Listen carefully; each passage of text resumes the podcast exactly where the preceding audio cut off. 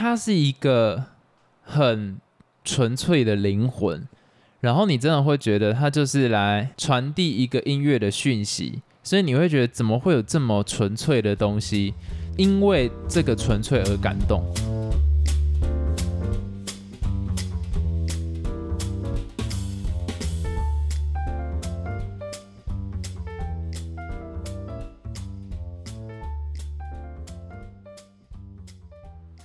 家好，我是老陈。还有老司机，照惯例，我们要来先回答听众的问题。那这个听众他其实不是问问题啦，他只是告诉我们一些他想对我们说的话。他是说他很开心，他问的问题能够让我们刚好讲到赞助的事情，就上礼拜的当做闲聊。对，然后他说他前面问之初只是刚好好奇，他其实没有要做 podcast，但是说不定有其他人也想要做 podcast，那可能他听到我们这一集就会很有帮助。对然后他说他听到现在就变成忠实听众了，，good。雷呀，为什么要讲这个？有点不标准。好 为什么？反正我觉得这是一件好事啦，就刚好也提到，然后我觉得啊，假如说真的很想做 podcast，然后有任何问题也可以问我们。虽然我们的器材还没有到我们是，业余的，我觉得这个心态不能这样讲，就是这个没有什么业余或专业的，这个有啊，这个有分啊。等一下，那你觉得怎样叫做专业的？怎样叫做专业？就是他有成功做出一番成就。怎样叫做成功？成功就是他能赖以为生，然后他有打响他的名号。哦，那我们真的不行。但我没差啊，我觉得我们自得其乐，其实也蛮好的、啊。我们就是坚持，我们做我们喜欢的事，也没有，我刚刚啊。只是想要开嘴你，就是说你成功的定义什么？如果是以器材来定义的话，那应该大部分的 podcaster 都没有到位，因为真的我自己觉得啦，如果真的要到很达标的器材的话，通常都是那一种广播电台，嗯的器材才会达标，一般人怎么可能？对啊，所以我就想，如果你是讲这个的话，那大部分 podcaster 都不能叫做 podcaster，可是只有你是哦以说能不能赖以为生的话，我就觉得，嗯，你讲的蛮有道理的，那你嘴不了。笑屁啊！没有啊，我只是本来想嘴，然后就嘴不到，有点不爽。好啦，那我们再来回答第二个问题。小二，敢问到中国腔？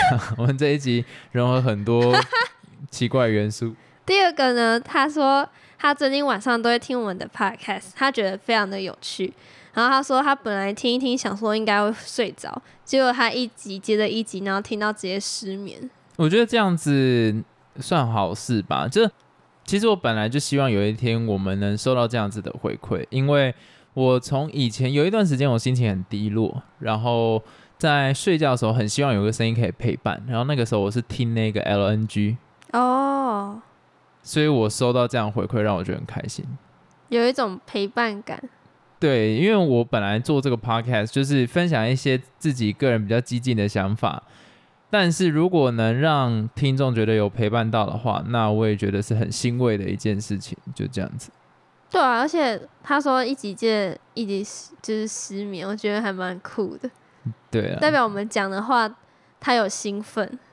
听起来有点低级。那我们这边的回应就到这里结束。什么？呃，什么什么？有点兴奋，有点呃，我觉得蛮棒的、啊，其实看到是很开心的。当然了、可是你讲有点兴奋，就有点啊他就是兴奋时才睡不着啊，或说不定是他促进思考也有可能。好了，不要再讲，再凹就就多了，再凹就真的很多了。哦最后呢，我们要感谢有一位听众，他赞助我们，他是来自国外的听众，那 嘿，应该就是来自国外的听众，我觉得很酷，什么很酷？就是他在不同地方，然后听着我们的 podcast，你不觉得有一种很特别的情感吗？有点 romantic。啊，我觉得能陪伴到是好事啊，就越有可能在国外，不管有没有适应那个地方，但是有一个声音可以去陪伴你，让你回忆一下，或者是感觉现在现在台湾的社会脉动啊，或者是发生的状况或什么是流行的，我觉得这是一件好事。虽然我们都没有很时事，但是至少可以听到某部分的声音啦，就是来自台湾的声音。而且你不觉得这是一种缘分吗？不同地方，然后可是他竟然会找到我们的 podcast，、欸、所以我就还蛮好奇他是从哪边听到的，就是哪一个平台去找到的。他没有特别讲，但是还是很感谢你，就是赞助我们，让我们可以喝一杯四季春加小芋圆，你的脸太猥琐了，我不能接受。我迟早有一季一定要可以拍你的脸，你的脸叫鸡掰。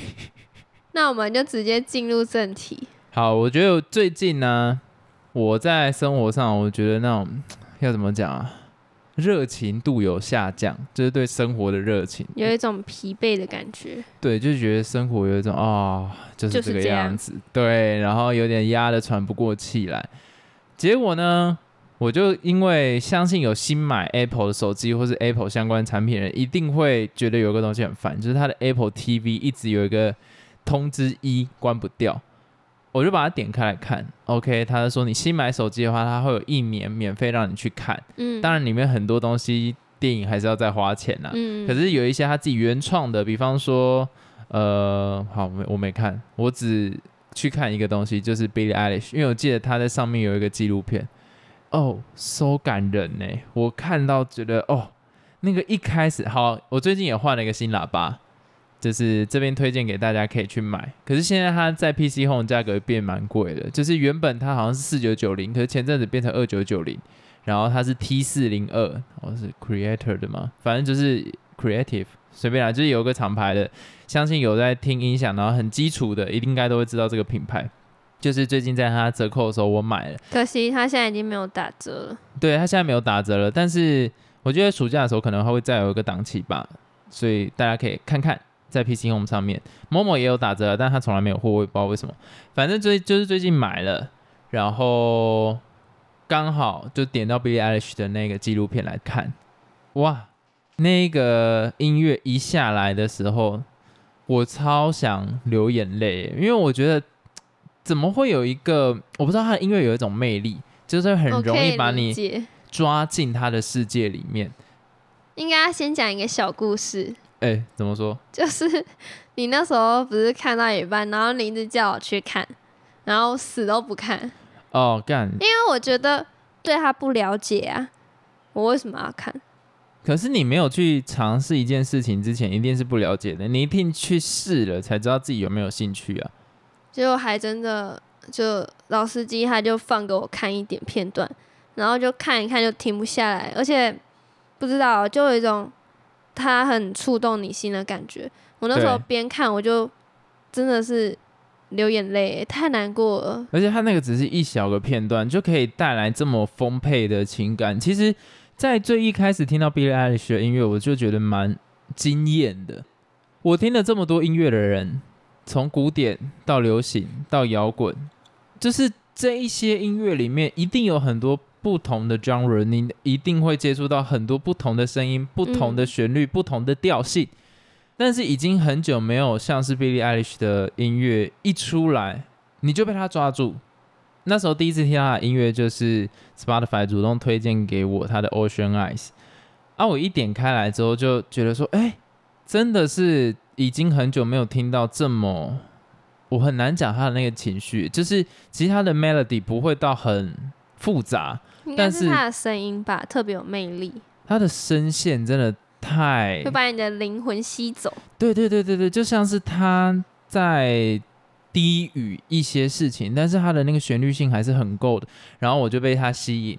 接下来他就慢慢开始出了一些新歌，就什么 I don't wanna be you anymore，就这一些新歌慢慢出来之后，就是哇，看每一首的品质其实都有在一定的水准之上。那时候就喜欢他了。哎，我为什么会讲到这个？因为他的第一首是 Ocean Eyes，啊，好，然后我这边简短科普一下，反正他为什么会红，就是因为他把 Ocean Eyes，好，我记得是他歌做的曲吧，然后他唱了，然后上传到 SoundCloud 上面，然后就被电台主持人播出来，然后就一夕之间爆红。所以我那时候在看他的纪录片的时候，那种沉浸感是很重的，因为你大概知道他一点点背景的故事，然后再看他从头去讲他现在的心路历程，然后讲他最一开始做音乐的心境。我觉得他是有一个老灵魂的角色，嗯，我不知道怎么去讲，但是那个纪录片真的拍的太太让人沉浸在里面了，就好像你是他朋友，你看着他成长一样，然后你也会因为他的成长或者是挫折，然后去感到失落。对有失落或者是想到曾经的自己，也是有可能，虽然不可能像他一样那么红，但是整个的过程就会觉得说，哇，他真的是一个很珍贵的灵魂。就是我觉得他的声音跟他的音乐，包括他歌，这两个就真的是留给世界上的礼物，会有这样子的感觉。就是哇，干这个怎么会有这么 real 的东西？我觉得可能是因为他很真实，他很真诚，你会觉得他，你会觉得他的歌还有他整个人的形象是 match 的。对，就是怎么讲，一体成型，他不是装出来的。所以他的歌才会这么好听，然后你会这么有感觉。对，所以我真的、真的、真的建议你有 Apple TV 的，麻烦赶快去看这一部，然后要找好一点的喇叭啦，因为我觉得 Billie Eilish 他们的音乐啊，我现在都会讲他们的音乐，因为其实你了解到他们的作曲过程，或你了解 Billie Eilish 这个人的话，很多应该说大部分的音乐都是他跟他哥一起完成的。嗯。对，所以我真的觉得那个是一个，这我我我要怎么讲？我觉得那也是一个很让人幻想的环境，但是也是不知道哎，就是蛮心碎的一个状况啦。就是你可以看到 B H 他其实有一些精神上面的呃必须去面对的问题，然后反你那一段还没看，你到时候再去看，就是有很多他需要去克服，很多他需要去面对，然后。就看到他一路这样子去成长，然后跟这些问题碰撞，嗯，然后去找出一个与之共处的方式，我就觉得哇，干这个真的是礼物啦！但是他的歌会越听越难过，会很悲观，嗯，然后你会不自觉的流眼泪，算是。就我真的觉得。它目前是我看到满分的纪录片，我会把它形容成像是一个巨星的诞生加上波西米亚狂想曲 的真人版，嗯，就是真实的一个故事。然后我很少看到纪录片拍的这么的真的 sincerely，就是因为我之前有看过其他就是歌手纪录片，呃，不是那个泰勒斯，我只看前面才五分钟而已，因为我觉得不好看，有点太无聊。然后。就是看到他在唱歌这样子，然后我之前有看过另外一个是 Justin Bieber 的，我不知道你有没有看过，没有，好像叫什么 Never Say Never 吧。那我好小以前看的，嗯，就是他的故事，就是比较无感，你可能就看过去知道说哦，他有这一段心路历程，可是你没办法走进他的这个纪录片里面，你没办法跟他感同身受，就是看完就是哦就这样。但是我那时候。就你带我嘛，不是只看可能一小片段一小片段，我就觉得我整个人已经投在里面，然后还感动到哭，因为我觉得他好可怜哦，也不是说可怜，可是对你你你现在懂我的心情，我就是很想抱他那种感觉。对，就他是一个很纯粹的灵魂，然后你真的会觉得它就是来传递一个音乐的讯息，所以你会觉得怎么会有这么纯粹的东西？因为这个纯粹而感动，不是因为它一直散发发出悲伤或者是任何情绪，就单纯只是因为太纯粹的一个角色。嗯，对，所以我觉得这个才是我一直觉得很很真实的东西啦，应该这样子讲。但我要讲出真的感动的原因，我也很难讲出来是为什么。就这样，所以我真的推荐今年，哎，他应该是今年还是去年？你要讲那个名字啊？反正你在 Apple TV 打 Billie Eilish 就会有啦。它是只有在 Apple 可以看到啊，不推荐看盗版，然后看盗版那个音质一定变超差，那就没那个感觉。然后找好一点的音响了，真的，因为 Billie Eilish 他们做的音乐，其实他们的那个低频都非常的满。那假如说你的那个喇叭真的真的没有到很好的时候，你会很难被那个 punch 打中，而且很多时候其实。啊，我觉得它里面还有一个好玩的点是，假如说各位对于说音乐人怎么作曲或作词很感兴趣的话，看了也会很带劲。嗯，可是他又不会琢磨在这个太多，他就是很简短的把它带过，然后让你知道就是说哦，他们是怎么样去做音乐的。这这件事情是我觉得其他的纪录片比较难达到的地方，就是简单在讲他作曲做音乐的过程，但是你可以更了解这一个人。同时不会丧失他的内容性，我觉得这是很厉害的地方，就是他的可看性也不会因为他在讲这些降低。然后你就可以看到他跟他哥在讨论歌词的时候，哦，so sad，因为我觉得他们的音乐就比较 deep 一点，所以嗯都会讲到为什么他想要写这个词，然后想要写这个曲的原因。然后你每次他歌的和声一进来，我就想说，what the fuck，这个真的是 干，怎么可能会有这个世界上怎么会有这么，哎，真的很厉害哦。所以很多人那时候在说什么啊，这样子他什么格莱美奖拿那么多座啊，就是因为什么唱片公司捧啊什么的，就干他妈脑袋装屎。实至名归。实至名归，那个真的是屌炸天，真的屌。所以今年我最推荐的纪录片就是 Billie Eilish 这个，真的很赞。尤其我还蛮爱看纪录片的，比我的章鱼老师好看的、sad，章鱼在哭泣。只有我的章鱼老师也是我真的觉得纪录片里面拍很好的。好，今天呢，你来我家的时候，我是不是有放那个《大西洋时代》里面有一组的 E V E battle，就是那个 Pink Chen 跟那个三小汤。嗯，放完之后，你可以简单的跟我分享一下，你觉得哪一个人的是，如果你是评审，你会想要选的？我这样讲完应该会被骂吧？不会啊，我怎么被骂？我觉得音乐是很主观的。很主观。对啊，好，我就直接讲吧。我会比较喜欢那个三小汤的，为什么？就比较好听啊。哎、其实我真的觉得啊，怎样？我每次在听那个三小汤的音乐的时候，我都觉得哇，你你听的时候有想要哭吗？你刚刚没有，但是我会觉得他的旋律跟他的歌声是好听的。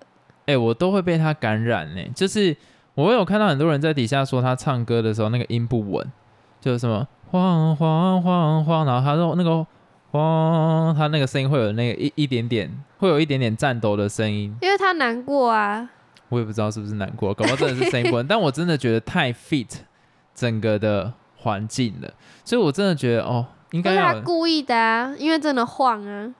搞不好那就真的蛮厉害的，但我不知道到底是不是。只不过整体来讲，我觉得我蛮同意熊仔讲的一句话，就是你以音乐的独特性来讲，Pink Chen 那一个是没有办法模仿，就另外一个人来唱，他没有办法唱一模一样。特色啊。对，可是三小汤的那一个，我老实讲啦，我觉得他们讲的有点太武断。他说三小汤的音乐没有一个人可以，他说三小汤的音乐一定，他说三小汤的音乐在场有人一定可以唱的比他还好，就是他的那一首歌，其他人来唱效果会更好。这个我、这一句话哦一开始我觉得是蛮有道理的，但我后来我觉得其实蛮没道理的。因为他唱才感动你。对，就是他怎么会有一个人？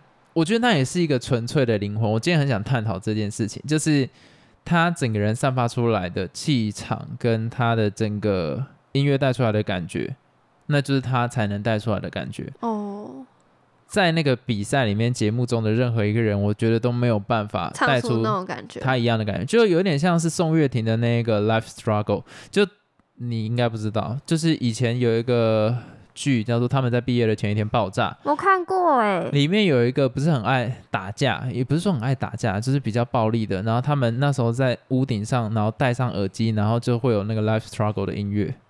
哦，随便了，就是忘记了。那一首歌就是宋岳庭唱才有那个味道，其他人翻唱就是难听。嗯，所以我真的觉得，当然啦，你以非常非常非常客观的角度来讲，Pink Chen 那个是真的没有任何人可以模仿他的整个整个气氛、整个表演的方式。但我真的觉得，哦，那个三小汤音乐每次才刚下没多久，我就觉得，哦，干那个渲染力好强哦，好强到就是真的会难过的那一种。然后你光看他表演，就是在台上那个样子，但是我真的觉得，哎、好看呢、什么东西好看？一开始我觉得大虾时代蛮尴尬的，就是整个我就知道你喜欢，你就是那种嘴上说很难看，但是你后来你就会不小心一集一集接着看下去的那种人。料理之王也是，哎、对，《料理之王》第二季现在已经有了，可以去看。他们的宣传真的做的还蛮烂的，不知道为什么都没有人知道。到现在已经有第三，已经要出第三集了吧？还是第三集已经出？我真的不知道。反正就是可以看了啊，已经有出第三集了，应该是。要怎么讲啊？好了，反正最后继续讲刚才那个。反正我觉得听众，假如说你听我这一段有点不知道我在跟我小话，你可以上网查一下 Pink Chen 粉链跟三小汤，然后他们在一 v 一 battle，然后你可以去讲一下说你们比较喜欢哪一个？因为我其实也看到蛮多的呃受众，就是在那个 YouTube 底下留言说拼圈到底在唱啥小，你会有这样的感觉吗？有会有，可就是这样听完了是会反感还是就是不会反感，只是会误，不会反感，只是会问号。问号？什么意思是问号？就不知道他想表达什么，对，就嗯的那种感觉。所以你也很就算听不懂，你也很难进入他的音乐这样子对对对对对对，啊。可能我不熟悉那种曲风吧。我觉得那个不是曲风的问题耶，我觉得那个已经是有一种跳出框架的音乐。但是我觉得啦，很多喜欢他的人，唯一说服别人的方式就是说，你听他的那个那个歌词，虽然很多感觉到没有在 beat 上面，可是事实上他的那些后端的节奏其实都有 match 到那个 beat，这是很厉害的事情。就他可以在很那叫做什么？很 free 的状况底下去发挥他的各种歌词，但是要 on beat 的时候，他的声音跟歌词又可以 match 在一起，他跟音乐又可以结合在一起。这个点我等下再跟你讲到底在哪里。就是他可能前面就是音乐是 jazz，可是然后他就讲他他就唱的很 free，好像没有在拍子上，甚至跟音乐是错开。可是每一句的结尾，他的歌词是跟音乐的最后 cut 的点是打在上面的，所以这嗯更难。你从头到尾在拍点上，就其实蛮 easy 的。但是现在它就有点像是说前面都没在拍点上，可是结尾拉近拍点。哦，你现在想象就是你在跑步的时候，然后前面跑很快，忽然要你跑很慢，然后又要跑很快，然后忽然要你跑很慢，嗯，你会不会脚有一点这样子打结那样子的感觉？会啊，对，其实这个就是很困难，可是他可以把他的那个配速，就是前面这样可能都乱跑啊，然后脚这样很颠簸，然后忽然瞬间还对的点。对，所以我觉得这个是唯一能说服别人，就是说，呃，他听的点在哪里？但如果真的 get 不到，就会是真的 get 不到。